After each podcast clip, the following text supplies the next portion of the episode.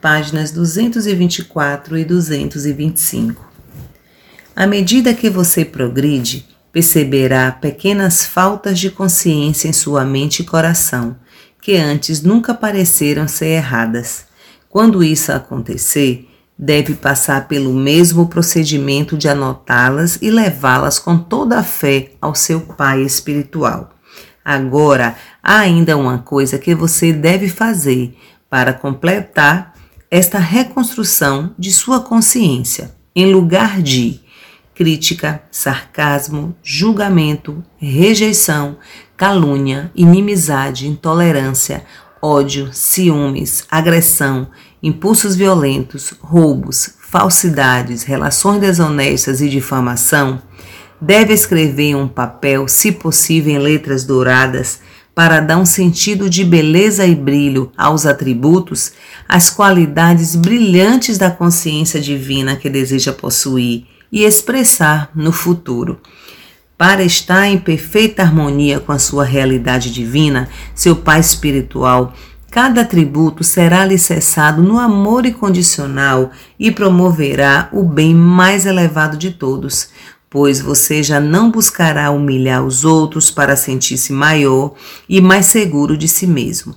Sua consciência inteira estará voltada para a afirmação dos outros e para a construção de tudo que estiver ao seu alcance.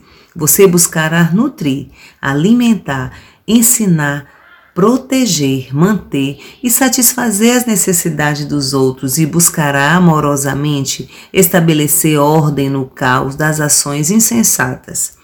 Tendo escrito suas aspirações douradas na folha de papel, de novo deite-se e recorra à sua realidade divina, pedindo que os impulsos preciosos, a natureza do divino, se estendam gradativamente pela sua mente e coração e que se torne a sua própria consciência quando isto ocorrer, sua alma será como um pintinho, bicando e bicando até romper a casca do ovo, para sair para o enorme e maravilhoso mundo e reunir-se com a mãe galinha, que espera pacientemente que seu filhinho a encontre.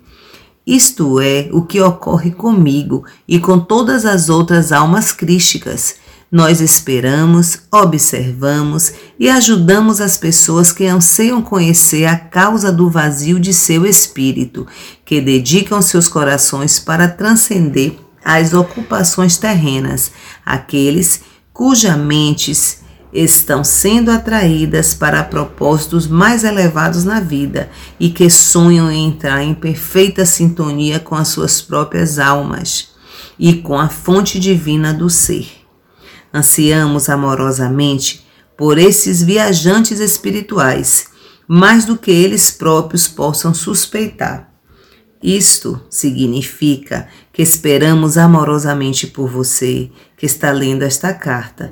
Quando você estiver novamente reunido com a fonte de seu ser, terá alcançado seus verdadeiros propósitos na terra, terá cumprido sua verdadeira missão na eternidade. E então Deixe sua vida real começar. Você terá entrado no reino dos céus. Não direi a você que qualidades escrever para estabelecer a sua nova consciência. Esta deve vir de suas mais altas e melhores percepções atuais. Estude novamente a natureza divina da consciência divina que percebi tão claramente no deserto e que relatei na carta 1. Deixe que essa natureza divina se torne a sua própria natureza.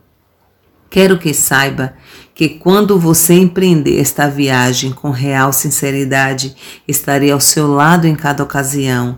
É meu mais querido desejo que você saiba que eu estou com você e que estou enviando apoio e força em busca para unificar-se com a sua realidade divina.